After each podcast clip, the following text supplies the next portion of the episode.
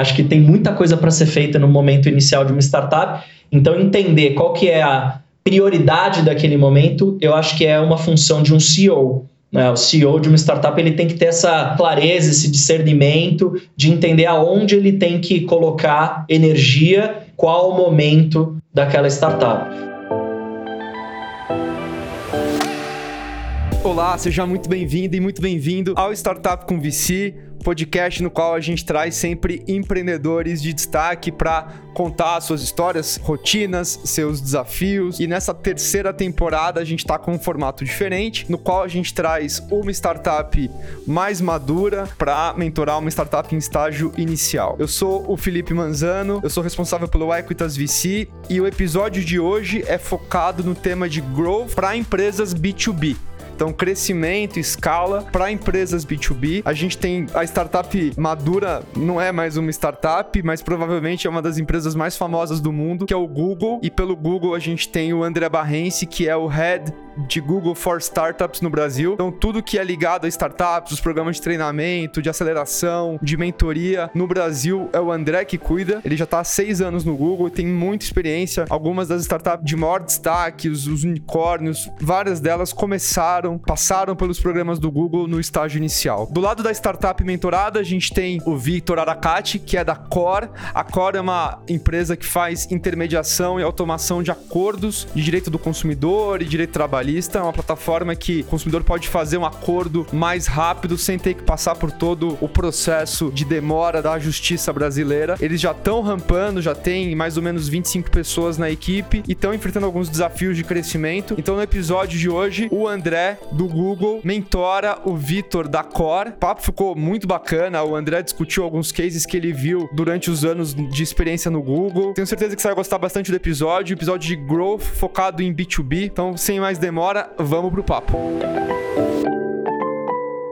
Fala André, fala Vitor. Obrigado por ter vocês aqui hoje no Startup com VC. Tô mega animado aqui para nossa conversa. Ô Manza, obrigado. Tô super animado aí também. Prazer em conhecê-lo também, Vitor. Queria começar, enfim, André, conta um pouco. Você toca o Google for Startups, o que que você faz, o que que é teu dia a dia, só para o pessoal ter clareza aqui, quem estiver escutando, qual que é a tua função no dia a dia com as startups. Beleza, vamos lá. Então, eu lidero o time do Google for Startups aqui no Brasil e na América Latina já há quase seis anos eu tô no Google. Basicamente, meu trabalho, eu digo que é conectar os empreendedores com o que o Google tem de melhor, né? Sejam os nossos produtos, tecnologias, os nossos especialistas, mas eu falo que para além do Google fazer isso é quem eu sou, né? Eu sou uma pessoa que estou no ecossistema há, desde 2005, 2006 e na época eu nem sabia o que era startup, o que, que eu estava fazendo ali exatamente, mas sempre nessa posição, né? Ou de empreendedor, ou de investidor anjo, ou na época de aceleradora, que eu fundei uma aceleradora, mas eu sempre tive muito conectado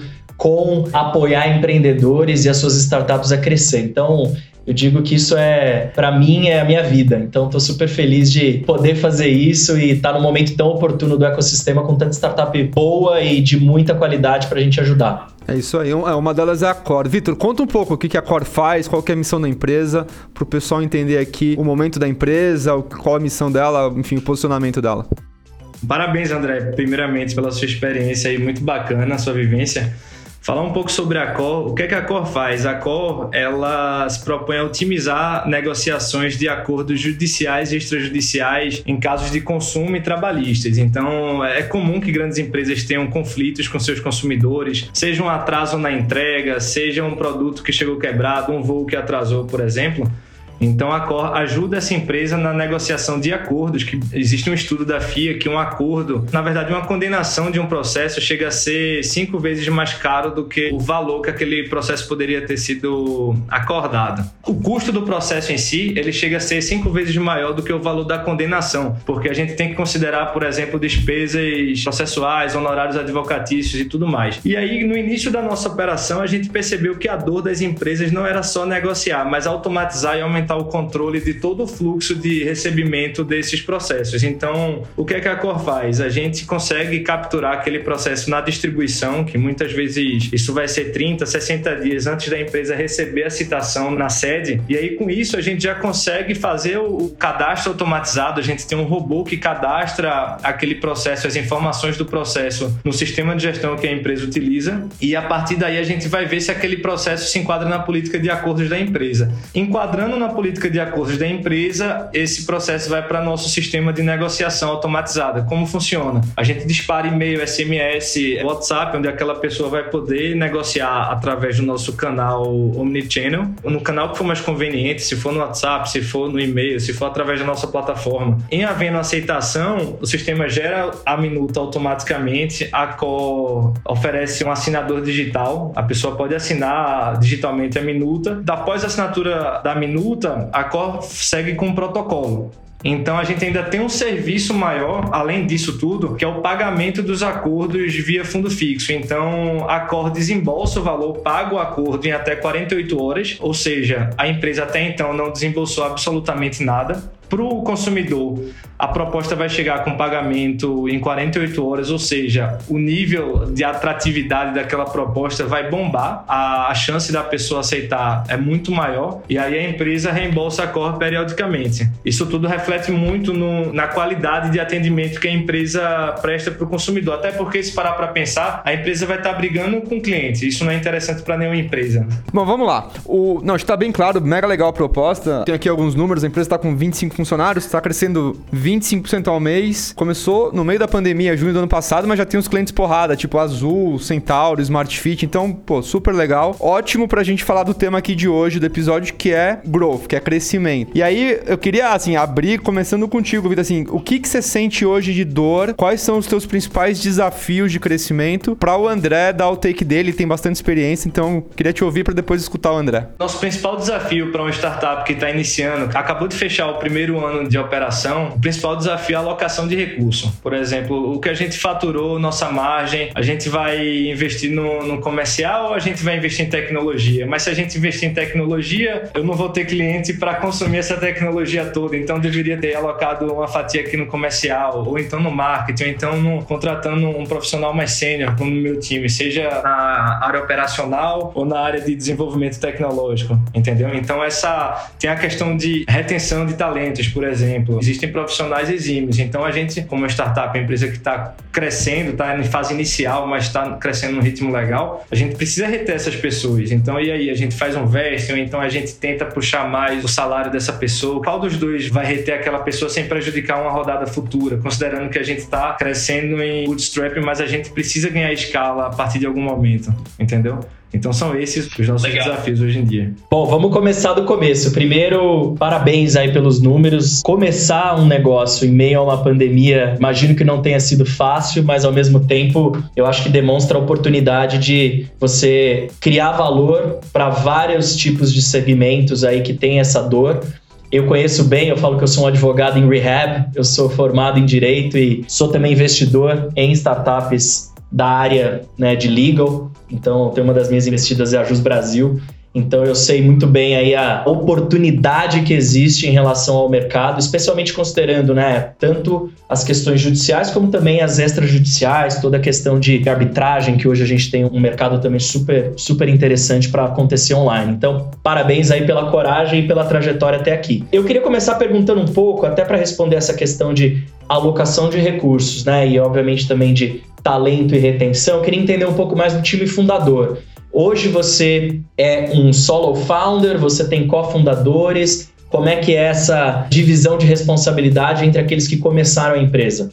Tem um sócio fundador na Cor, ele é responsável por toda a operação, ele é advogado formado. Eu sou formado em direito também, mas nunca cheguei a advogar. Desde cedo eu sempre fui muito inquieto quando o assunto era empreender, entendeu? Eu sempre, aos 17 anos, por exemplo, eu fundei um e-commerce, depois abri uma empresa de eventos em shopping center que se expandiu no, no Brasil, até que eu parei, pensei e vi que eu não estava resolvendo nenhum problema grande, eu queria resolver um problema grande, esse problema viria a ser relação de consumo entre empresas e consumidores, é ajudar devedores a recuperar crédito por aí vai. Hoje em dia a gente está dividido na operação dessa forma. Eu estou como CEO da Cor, o Roberto como CEO tocando toda a operação. Então eu fico responsável por toda a gestão, o relacionamento com o cliente. Hoje em dia, o comercial da empresa também, eu que faço, eu que estou responsável. A gente está tá. começando a construir um time comercial agora, e aí o foco é esse. Eu fico na gestão e ele na operação. Eu queria entender um pouco também a composição do seu time hoje. Você comentou, o Manza trouxe no princípio, né, que vocês têm hoje mais ou menos 25 pessoas.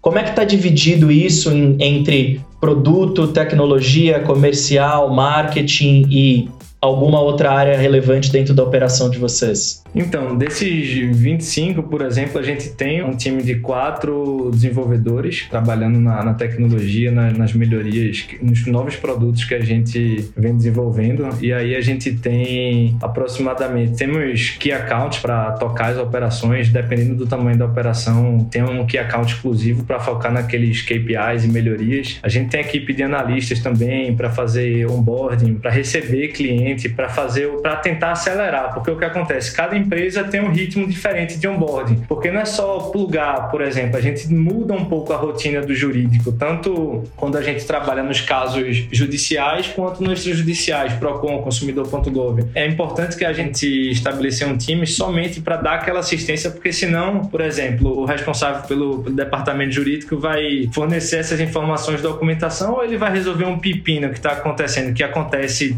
várias vezes todos os dias. Beleza, entendi, entendi. Tudo normal normal, nada fora da normalidade do que, que é uma startup em estágio inicial. Vamos para sua pergunta, Vitor. O que você relatou para mim, né, desses primeiros 12 meses de jornada aí com a Core, eu acho que é o que eu acredito e eu espero ver de uma startup em estágio inicial que está buscando justamente essa atração né, para de fato conseguir acelerar. Uma das coisas que eu mais escuto, né, dos empreendedores é justamente essa mesma dúvida em relação a eu invisto mais no produto, eu busco mais o crescimento do negócio, eu busco entender ali de fato, né, o, o modelo está correto ou não.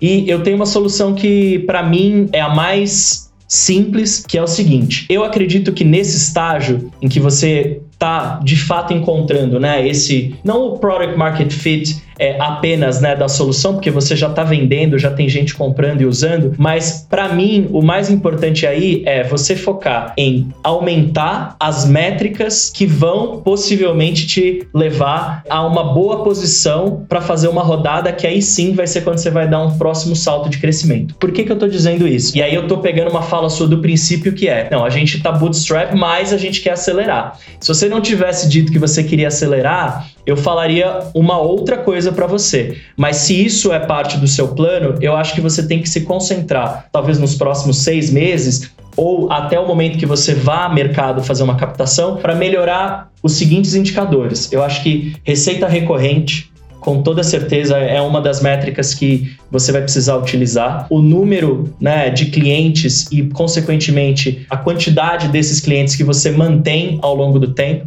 Eu não sei como é que é o modelo que você tem hoje, se é de contratos anuais ou qualquer é periodicidade, mas eu acho que é ter essa clareza de mostrar que quem entra não sai, tá? E, como você trouxe, acho que um indicador bem importante aqui no final, essa questão da satisfação com o processo, né? Porque eu costumo dizer que a startup que está operando nesse nesse mercado, é, não basta ela só gerar uma boa experiência para o cliente, mas o usuário final, que é o próprio cliente ou consumidor daquela marca, ele precisa ter uma boa experiência. Né? Eu falo que a solução judicial ela nunca é uma experiência tão legal. Né? Então, eu gostei muito quando você trouxe esse NPS alto, porque demonstra, acho que, um cuidado com as duas partes do processo. E aí, eu acho que essas três métricas são super relevantes para você, e para mim, elas devem ser o foco dos seus próximos meses. A parte de produto, de tecnologia, aí é uma visão com base no que eu já vivi, tá? É, eu acredito que ela deve servir a você entregar esses resultados para o momento. Eu não estou dizendo que você não deve investir em produto em tecnologia, eu acho que você começa a criar de fato qual que é a estrutura de tecnologia e de produto que você acredita, mas essas decisões eu acho que elas vêm principalmente a partir da captação de uma série A, tá? Até ali a única certeza é que vai ter um monte de coisas no produto que vai mudar. Eu dei uma olhadinha aqui no site de vocês e aí eu vi ali uma das telas do produto, eu tenho certeza que elas estão em constante adaptação, né? Então, eu acho que o produto ele tem que servir para criar o engajamento para que o cliente não saia, mas ele não vai ser o produto ideal nesse momento. O que eu acho que é ideal é você alocar o recurso e priorizar para a melhoria dessas métricas que vão te levar de fato a uma posição boa para uma captação futura, tá? Então, para mim esse seria esse seria o ponto. Falando de captação, a gente começa a falar também de equity, de cap table e assim por diante, né? Que aí é a sua segunda parte da conversa. Me chamou um pouco a atenção e acho que não é algo que não seja frequente de você não ter um time ou de cofundadores que tenha um perfil técnico. Eu não acho que isso é problema, desde que você tenha alguém capaz de liderar isso na startup hoje e que você tenha um plano de retenção para esta pessoa e para outras posições que você sabe que são chave. Você mencionou duas aí para mim que são muito importantes, né? A parte da tecnologia, porque acredito que a tecnologia vai te trazer um ganho de eficiência dentro dessa modelagem para uma negociação mais eficiente, então tem ali um processo de aprendizado importante. E a outra é justamente a parte chamemos de onboarding ou de começo de um customer success, né? Então, eu sei bem que fazer esse plugin né, no jurídico de qualquer grande empresa não é simples. Então, eu acredito que você ter uma pessoa que seja forte e capaz de tocar essa parte que é crítica da entrega da solução, são algumas ou duas das posições que eu realmente acredito que é importante você separar, alocar e pactuar com elas um processo de vesting para que elas se tornem efetivamente parte dessa companhia com você. Eu sinto que a própria identificação dessas pessoas, né, e como você vai construir esse processo, vai ficar mais claro à medida que você também for desenhando essas próximas ou essa próxima rodada de captação. Você precisa desenhar algo que seja, que tenha, né, um incentivo de longo prazo e um incentivo de médio e curto prazo. não sei como é que você tem hoje desenhadas essas cadeiras e como que tá o compensation para elas. Mas pelo menos essas cadeiras críticas que você já identificou, eu acho que é importante você desde já desenhar uma retenção que envolva participação. Eu acho que isso inclusive fortalece a sua narrativa para o momento de aceleração com uma rodada de investimento. Então, para mim, isso é algo que você precisa endereçar agora, porque pode se tornar um risco do seu crescimento e eventualmente até da própria captação. Deixa eu puxar uma aqui nesse ponto que você falou, André. Pela tua experiência em startups que atuam com tecnologia, como é o caso de Core, e que não tem founders ou co-founders de perfil técnico. Qual que é assim uma estimativa de quantos por cento um CTO ou um cara de tecnologia tem que ter, pelo que você tem visto, para ser o suficiente para o cara engajar como cabeça de dono, pensamento de longo prazo, dado que é um cara super escasso, que pode trabalhar para fora do Brasil hoje ganhando em dólar. O que, que você tem visto assim de porcentagem para um cara nesse nível que venha entrar como cara que vai tocar tecnologia, respondendo para um dos co-founders não técnicos? Excelente pergunta. É uma pergunta que me fazem com uma certa recorrência também. E a resposta que eu vou dar é muito baseada no que eu já trabalhei, do que eu já tive. E aí, sem entrar né, no total compensation, no valor total, que aí hoje esses profissionais eles também têm um valor de salário que está bastante alto, então acho que é difícil de você não ter isso né, como parte da sua proposta de compensation. Mas falando em participação, eu tenho visto muita coisa ali entre 4% e 5% com um período de vesting. Né? Eu acho que isso é, é bem importante, acho que é um hedge, né, uma proteção ali que você consegue fazer também para criar esse engajamento um head de, que envolve né, um, um cliff ali de pelo menos 12 meses e aí depois esse vesting numa velocidade que chegue até esse percentual. É algo que eu acredito que para qualquer empresa de tecnologia, como eu disse, é crítico, até pela própria disponibilidade desses profissionais. É, não é fácil encontrá-los, mas você encontrando alguém que você identifique, né, as características que você gostaria de ter num líder de uma empresa e num sócio, Eu acho que esse é um formato que funciona bem e dentro do que eu tenho visto para early stage é algo que entra nesse percentual que eu falei. Sim, entendi bem, André, entendi bem. Inclusive, qualquer empresa existe uma analogia com um corpo humano, por exemplo. A parte de tecnologia é o coração da Core, já que a Core é uma empresa de tecnologia e serviços, entendeu? A operação é a cabeça, comercial são as pernas, que é o que vai fazer a empresa crescer. E aí, uma operação bem desenhada é o braço que vai agarrar o cliente. Então, a gente está ciente disso. Inclusive, muito bom as dicas. A gente tem um vesting com o nosso CTO, a gente busca Legal. sempre mostrar também um propósito da empresa, o quanto a gente está impactando, porque beleza, dinheiro é bom, tudinho. Eu não estou aqui para fazer filantropia, acredito que nenhum deles estão,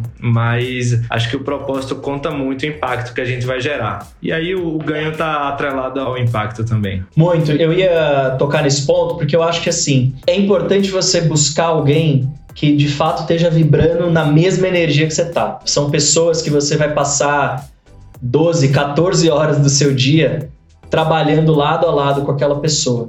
Né? Se não tiver esse alinhamento né, de propósito e de frequência, não estou dizendo que são pessoas que vão ter características iguais, pelo contrário, eu acho que você sempre tem que trazer elementos que vão adicionar à sua cultura, às suas capacidades, né, à sua, aos seus talentos mas você identificar aqueles que de fato estão vibrando nessa mesma energia e que você tem essa conexão, ou você sente essa conexão também com um propósito maior, porque é o que sustenta a cultura da empresa nos momentos de crescimento. Então, acho que isso é um ponto fundamental que você está trazendo. Não é você ter alguém técnico a qualquer custo. Né? Eu acho que você ter alguém técnico que esteja alinhado a esses propósitos, valores que a gente está falando aqui. Eu acho um ponto bem, bem importante esse que você também trouxe, né, das diferentes partes de um corpo aí. A cada momento, eu acho que você não consegue olhar para todas, né? Eu acho que tem muita coisa para ser feita no momento inicial de uma startup. Então, entender qual que é a prioridade daquele momento, eu acho que é uma função de um CEO.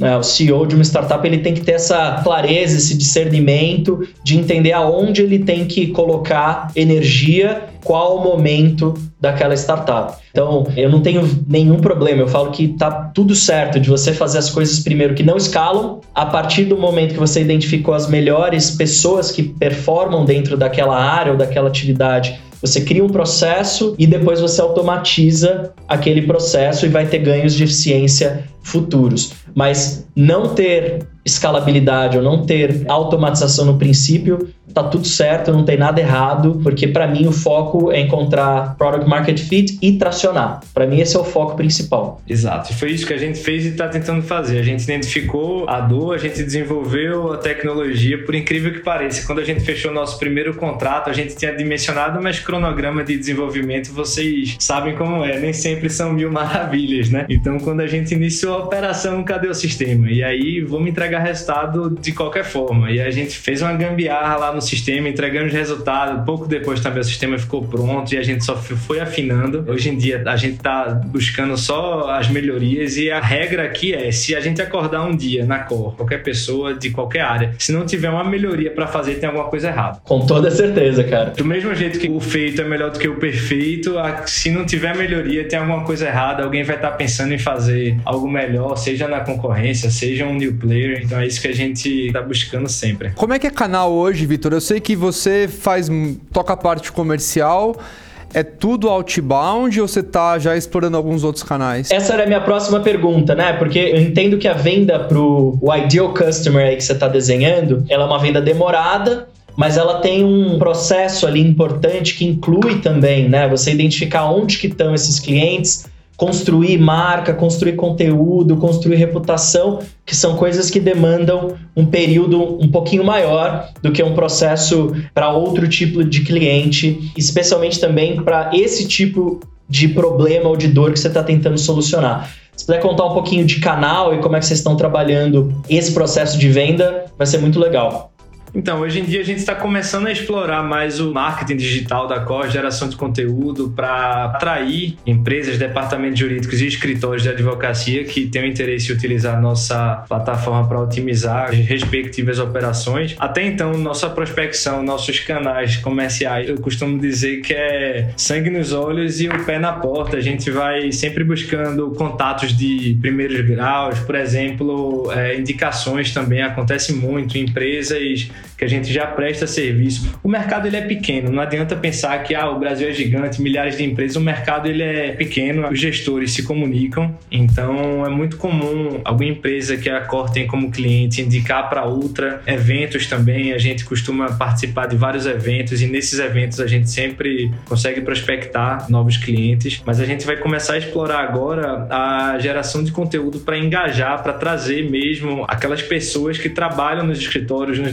departamentos jurídicos pelo conteúdo. E aí, através do conteúdo, eles entenderem como a Cor pode ajudar a, o dia a dia de cada um. Eu acho isso super importante, tá? É, eu ia dar uma sugestão, não sei se vocês já têm trabalhado isso, mas eu acho que você trouxe aqui no princípio da conversa, né? Poxa, você conseguir solucionar né, uma demanda ou um, um, litígio, ou nem que não seja judicial, mas extrajudicial, esse valor cinco vezes o valor de uma condenação que você consegue recuperar ou economizar ali dentro de um processo, eu duvido que as pessoas tenham essa clareza. Você construir né, todo o seu conteúdo com base em atrair as pessoas que estão no dia a dia desses processos dentro das empresas ou dos próprios escritórios e tangibilizar isso de uma maneira que fique bem concreto essa proposta de valor. Não sei como é que você tem feito isso, mas uma das sugestões que eu acho é, cara, constrói um baita case com um dos seus clientes. Não sei se você já identificou, porque como você mesmo disse, não é que o mercado ele é gigante dentro do que a gente está falando aqui, mas talvez em dois segmentos que você acha que são importantes, relevantes,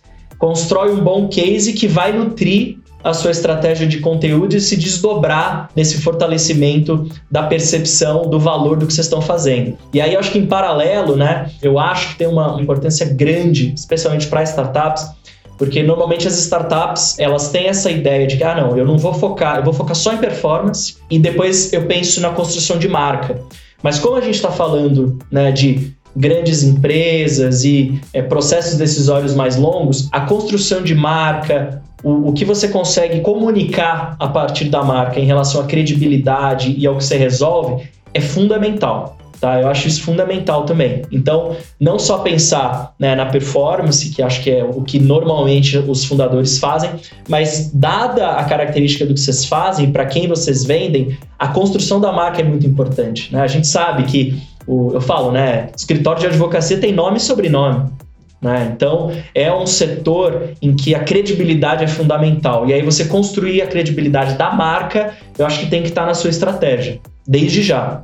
Com certeza, André, com certeza. E é isso que a gente vem tentando fazer. Tanto que existem alguns segmentos que a Cor explora, que são, por exemplo, setor bancário, que são muito demandados é, judicialmente e extrajudicialmente, companhias aéreas, telecom, varejistas. As empresas mais demandadas do PROCON, por exemplo, você vai ver que serão esses segmentos. Como foi dito lá, o valor do custo do processo, muitas vezes ele é cinco vezes maior do que o valor da condenação. Então, não adianta o gestor abrir lá uma condenação de 5 mil ele não gastou 5 mil, ele gastou 20, entendeu? Porque ele gastou com advogado, ele gastou com diligência. Tem um custo que é intangível, que é a imagem da empresa, aquele cliente que a empresa perdeu, que não entra nessa conta e por aí vai. Então, a gente vem criando cases a partir do momento que a gente identificou quais são os problemas da empresa. Não é só o fluxo de entrada dos processos, não é só a negociação, não é só o pagamento do acordo, é a automação de tudo isso. Automação da entrada do processo, da negociação, do pagamento. Então, a gente tem um fluxo com um dos nossos nossos clientes, que é uma grande varejista e-commerce, é, é comum ter casos que são capturados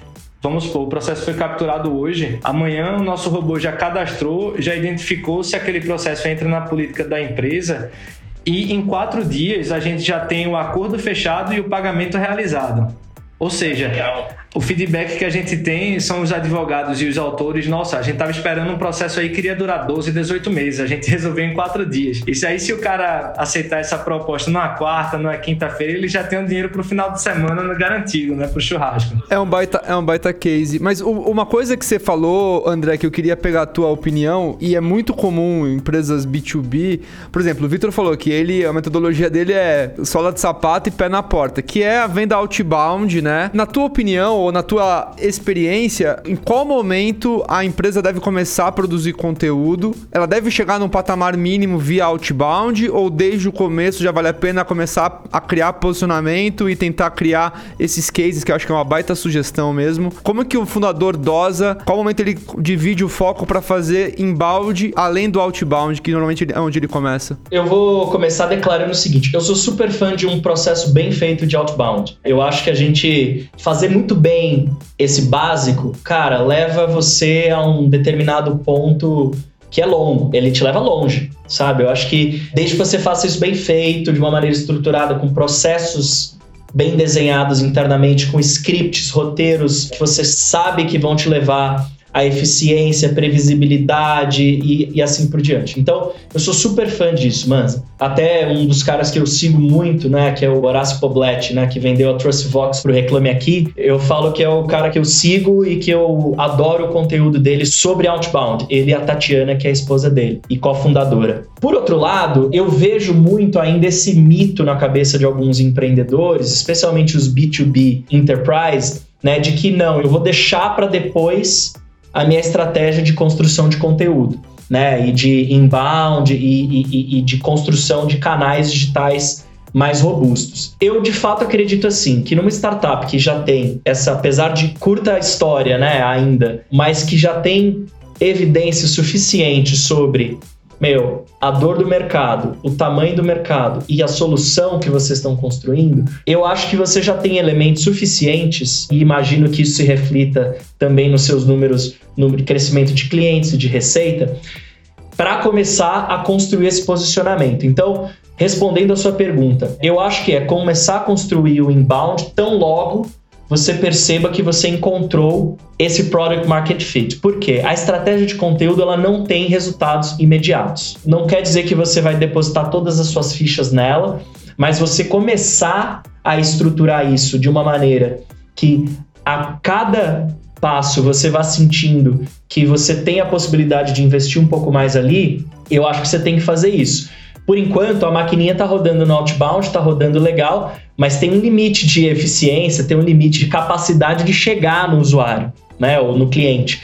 Então, eu não esperaria essa máquina secar ou diminuir de velocidade. Então, a taxa de diminuição de velocidade da maquininha outbound, para mim, já é um farol, não é nem amarelo, é vermelho, sabe? Se a curvinha começar a diminuir, a produtividade ali puta, chegou no máximo e você não está conseguindo mais crescer na mesma velocidade, opa, a gente tem que já ter alguma coisa engatilhada do lado do inbound, do lado de canais digitais para suportar essa passagem. Então, eu acho que assim, tem alguns indícios, né? Eu acho que se você tem um bom processo de outbound, esses indícios de produtividade, de alcance, de conversão vão ficando mais claros para você entender em que momento ele deixa de ser o canal exclusivo e passa a ser mais um canal junto com esses digitais que uma estratégia de inbound precisa contemplar. Então, assim, é difícil de você fazer tudo, né? Mas eu acho que no começo você precisa entender e aí acho que o outbound para esse tipo de cliente funciona super bem, mas eu não esperaria você desacelerar para criar um inbound. Não, perfeito. Eu queria até dar um passo para trás, porque no caso de Core, claramente, né, os clientes que ela já tem, atração, ela já encontrou o product market fit, agora está na fase de escalar. Mas certamente tem gente que está aqui escutando a gente que ainda não encontrou o product market fit. E aí eu queria restringir a pergunta para empresas B2B, tá? O que eu queria te perguntar assim, se você fosse um founder de uma empresa B2B que ainda não encontrou o product market fit, como que você testa canais e o que que você faz? Quais são as suas prioridades para conseguir ter clareza o mais rápido possível se o teu produto está encaixado em uma demanda do mercado ou se você tem que mexer no produto e pivotar? Como é que você testa esse tipo de coisa? O que a gente está falando aqui tem um estágio anterior, né, que é o estágio de validação do que você vai colocar no mundo como solução para solucionar um problema. Eu acho que esse é o estágio até anterior, que eu acho que os empreendedores, vários, acabam não fazendo. Vou contar dois casos aqui vou contar o milagre, mas não vou falar o santo, um empreendedor muito experiente em fintech, que já teve saída. Eu estava perguntando para ele, falei, cara, como é que você decidiu fazer esse negócio? Ele falou, cara, eu conversei com 300 empreendedores. 300 empreendedores.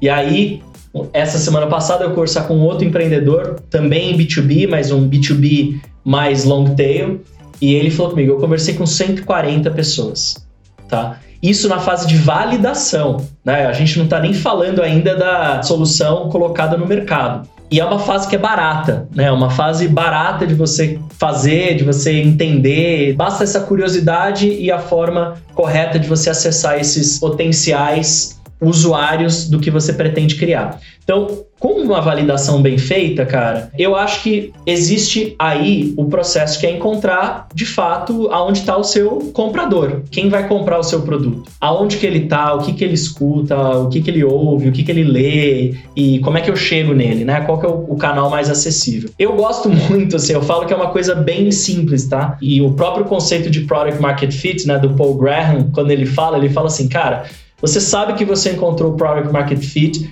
quando você não consegue absorver a demanda da quantidade de usuários, clientes que querem comprar o seu produto, tem dinheiro potencial saindo pelo ladrão e você não consegue suprir, aí você encontrou o Product Market Fit.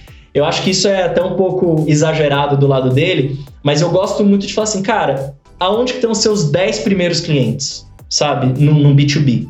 Aonde estão seus 10 primeiros clientes? É tão simples, na minha opinião, tá? Quanto, por exemplo, você criar ali uma lista que você vai, dentro de uma estratégia ou de uma abordagem outbound, cara, entrar em contato, mandar LinkedIn e começar a testar, né? Até ali você não tem nada para se agarrar. Tá? Eu acho que tem muito nesse princípio, como você mesmo falou, Vitor, de referral que te conecta com o outro, que vai começar a falar da solução e assim por diante. Então, eu acho que os primeiros 10 são esses que você vai prioritariamente, se eu fosse fazer um B2B, eu iria no outbound total, tá? Eu criaria uma presença digital, então um bom site, meu, um LinkedIn que dê ali um princípio, né, de credibilidade para a empresa, mas eu não me importaria ainda, Manza, de testar, não, vou testar LinkedIn, Google, vou testar sei lá, Facebook, eu acho que isso é uma perda de tempo para o princípio da jornada.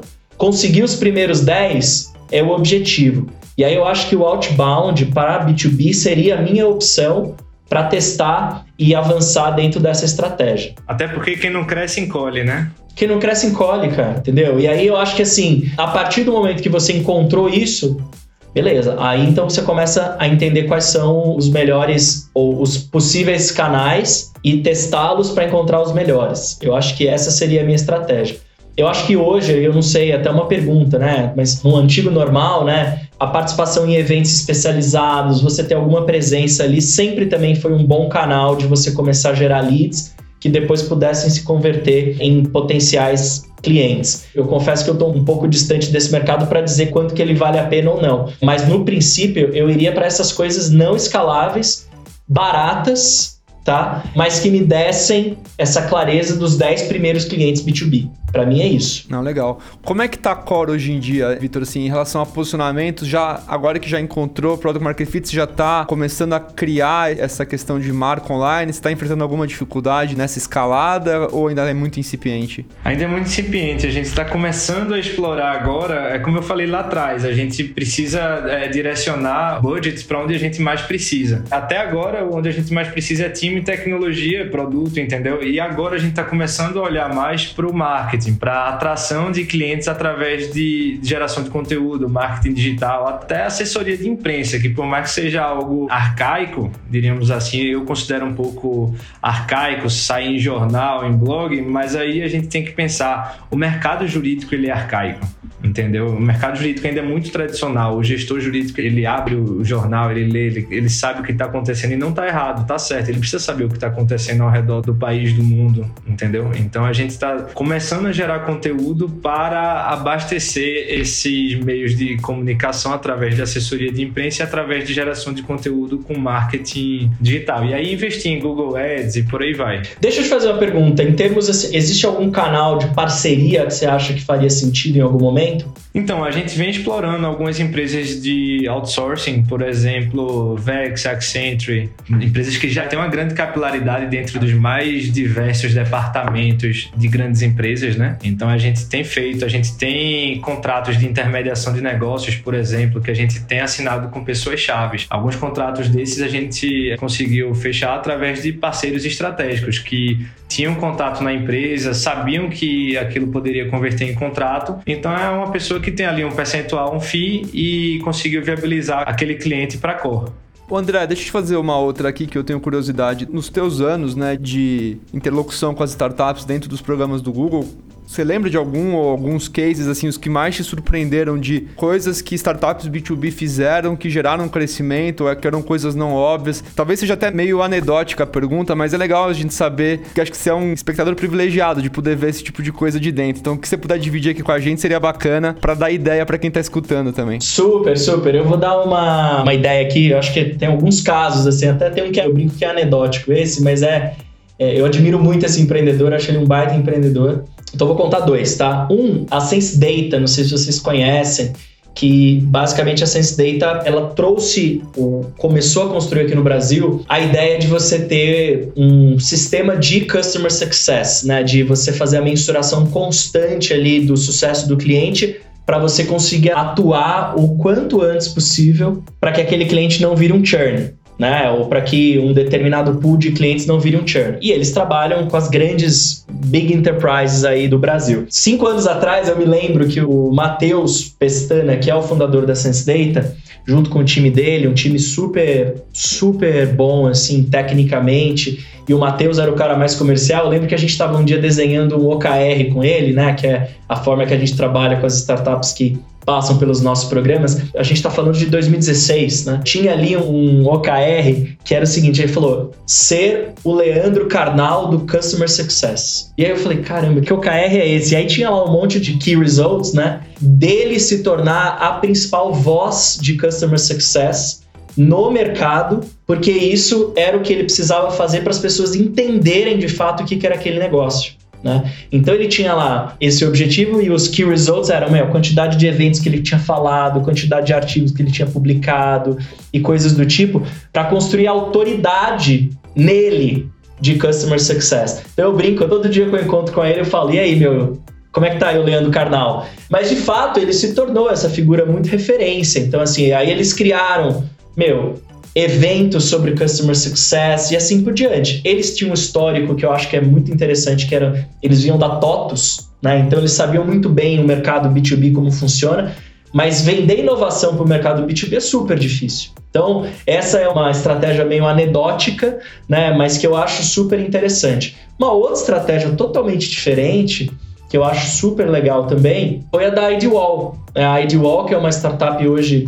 enorme que trabalha também no B2B. Semana passada eu tive um, um papo com o Lincoln, que é o fundador. Eles já foram para um outro caminho, né? Então, assim, o Lincoln foi para um caminho muito de, tá, eu vou começar a ganhar os grandes players dos setores que eu acredito serem os mais importantes, construir bons cases, criaram um evento também, tá? E aí, só agora eu falo que eu comecei a ser impactado por várias questões, vários anúncios deles, agora começando a investir mais pesado em canais como LinkedIn e outros através de mídia paga, tá? Mas eles foram exatamente nesse outro movimento, que era eles foram bem estratégicos nos clientes dos setores, construíram bons cases para aqueles setores e aí eles começaram depois a construir relevância da marca com os eventos e aí agora entraram propriamente na parte de digital mais pesado. Então, assim, fizeram estratégias um pouquinho diferentes, mas é, eu acho que ambas super bem sucedidas. Muito interessante, André, essa abordagem é buscar um case de cada segmento, até porque quando você vai explorar as demais empresas daquele segmento, você já tem uma propriedade, você já tem uma informação, Exatamente. você já tem uma base de dados para dizer, ó, nesse segmento eu te entrego isso. Exatamente, exatamente. E como não são tantos, isso fica mais viável. Eu acho isso super interessante, acho uma baita estratégia, funciona super bem. Uma outra, até para pegar aqui mais um gancho, a Gup, que é uma startup B2B Enterprise, começou Enterprise, agora eles têm um outro produto um pouco mais escalável, mas a mesma coisa. Eles têm o HR Summit, né, que é um evento Eu falo, quem não sabe pode achar que é um evento white label, mas é um evento da GUP. É o maior evento de RH do Brasil. Primeira edição eles fizeram dentro do Google para 100 pessoas, 50 pessoas. Eu falei, pessoa, uma outra pessoa de RH do Google, só com os decision makers de RH, com conteúdo super, super qualificado e depois foram construindo em cima da marca um posicionamento de mercado bem mais agressivo, bem mais escalável e construíram cases em diferentes setores mostrando a solução de diferentes abordagens para resolver um problema que cada setor ali tinha como maior. Eu acho que esses três são super interessantes, cara. A gente tá chegando no final aqui. Vitor, você tem mais alguma pergunta pro André que você queira fazer? Não, só queria complementar essa questão de segmento. Vamos lá, eu tenho um cliente que é um banco. Não adianta eu vender para uma telecom formando o resultado que eu tenho com um banco, por exemplo. Porque, vamos lá, no nosso mercado em específico, a, a taxa de contato que eu tenho com e-commerce é muito maior, porque o e-commerce já tem lá o e-mail a minha, a minha proposta vai chegar por e-mail, telefone e WhatsApp. O e-commerce já vai ter essas informações. Agora, se eu vou trabalhar para uma concessionária de energia, óbvio que a minha taxa de contato vai lá para baixo. Vai lá para baixo. Eu vou chegar, tá, num ponto que eu acho que a gente não tocou, mas que para mim é bem importante, que é o que, que é a sua North Star Metric que você está começando, eu acredito que você esteja já começando a identificar. E quais são os indicadores dentro dessa pirâmide que são os mais importantes? Um que você trouxe aí é o seguinte, cara, não adianta eu ter o processo ou capturar o processo e não conseguir falar com o usuário. E aí eu sei bem que, por exemplo, as empresas de telecom tem até, meu, tem, tem, tem, tem um monte de coisa, mas tem um monte de coisa que eles também não têm para conseguir falar com os clientes. E aí a taxa de sucesso que você vai ter vai lá para baixo. Né? Então, é identificar dentro dos setores dessa North Star Metric quais são esses outros indicadores. Então, a taxa de contato eu acho que é um, muito importante para você. Se você tiver uma taxa de contato alta, a probabilidade de você ter essa negociação sendo bem sucedida, pelo que eu entendi, ela sobe muito. Então, identificar quais são também esses setores e os players desses setores que você também vai conseguir ter esses maiores ganhos porque eles cumprem ou você consegue ter esses dados que são fundamentais para você conseguir o contato que leva a um acordo e, e a uma finalização bem sucedida né, do processo. E até priorizar o esforço de venda pelo segmento que vai me trazer mais retorno, né? É, por exemplo, Hoje em dia a gente tem aí uma média de 92% de contato. Evidentemente, tem operação que a gente consegue quase 100, tem operação que a gente consegue 70. É. E aí, desses que a gente consegue contato, a gente consegue aí uma taxa média entre 50 e 60% de acordo. Se eu for gastar esforço com um segmento, que eu vou gastar um, uma energia, vou gastar recurso e vou ter um resultado baixo, eu vou meio que perder um pouco o foco. Eu tenho que explorar primeiro aquele segmento que vai me trazer um resultado financeiro e operacional mais atrativo. Total. E eu acho que assim, você já tem hoje, é, com a carteira de clientes que você mencionou, você já tem indícios de quais são esses setores e de quais são os setores que você vai ter essa maior taxa de contato que leva a uma conversão né, de um acordo realizado. Eu priorizaria esses. Pessoal, está chegando aqui no final. Passou rapidinho, mas já estamos há quase uma hora conversando conversando. Queria agradecer, André. Obrigado pelo teu tempo e por dividir tua experiência aqui com a gente. Se quiser deixar rede social, enfim, o LinkedIn, o que, você quiser, manda bala aí.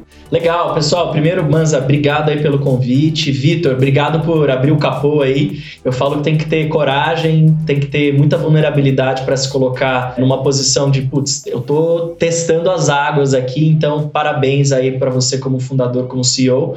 E quem quiser me encontrar, meu, pode me encontrar no LinkedIn, André Barrense, tudo junto. Quem quiser me encontrar no Instagram, André Barrense, tudo junto também.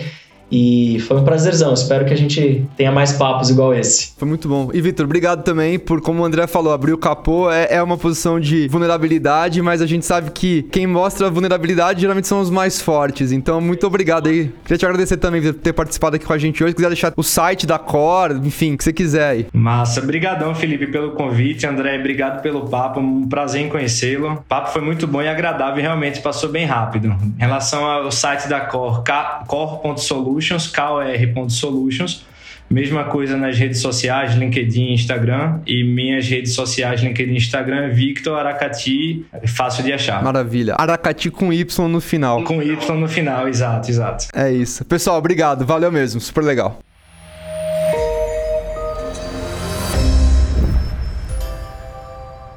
Super legal esse episódio. Pra gente é gratificante trazer pessoas do calibre do André para dividir experiência. Ele que tá seis anos no Google, já viu muita coisa. E também empreendedores como o Vitor, que com praticamente um ano de empresa já tem alguns clientes enormes. Então a gente fica bastante contente de poder produzir e dividir esse conteúdo com vocês. Dá bastante trabalho, mas é um trabalho bastante gratificante da gente gravar e fazer porque a gente acha que agrega valor. Se você gostou, se você tem algum amigo que está empreendendo em startup B2B e que está com dificuldade de crescimento, manda para ele, indica o nosso conteúdo. Esse episódio a gente gostou bastante de ter tido essa conversa com o André e com o Vitor. Alguns recados a gente tem no nosso site o link para se inscrever na newsletter, no Scala News. Toda sexta-feira a gente manda um e-mail com as principais matérias que a gente leu, que a equipe de Equitas VC leu durante a semana, nos temas de tecnologia, de inovação, de empreendedorismo, de startups em geral. Então, se você gosta desse tema, se inscreve na news. É um e-mail por semana para você ler durante o final de semana. Tem o nosso grupo de Telegram, que você acessa pelo site também, startup.com.vc. E aí você pode participar da comunidade que tem lá no grupo, alguns conteúdos exclusivos, notícias, enfim, a gente divide lá no grupo de Telegram algumas enquetes também. Então, se você gosta,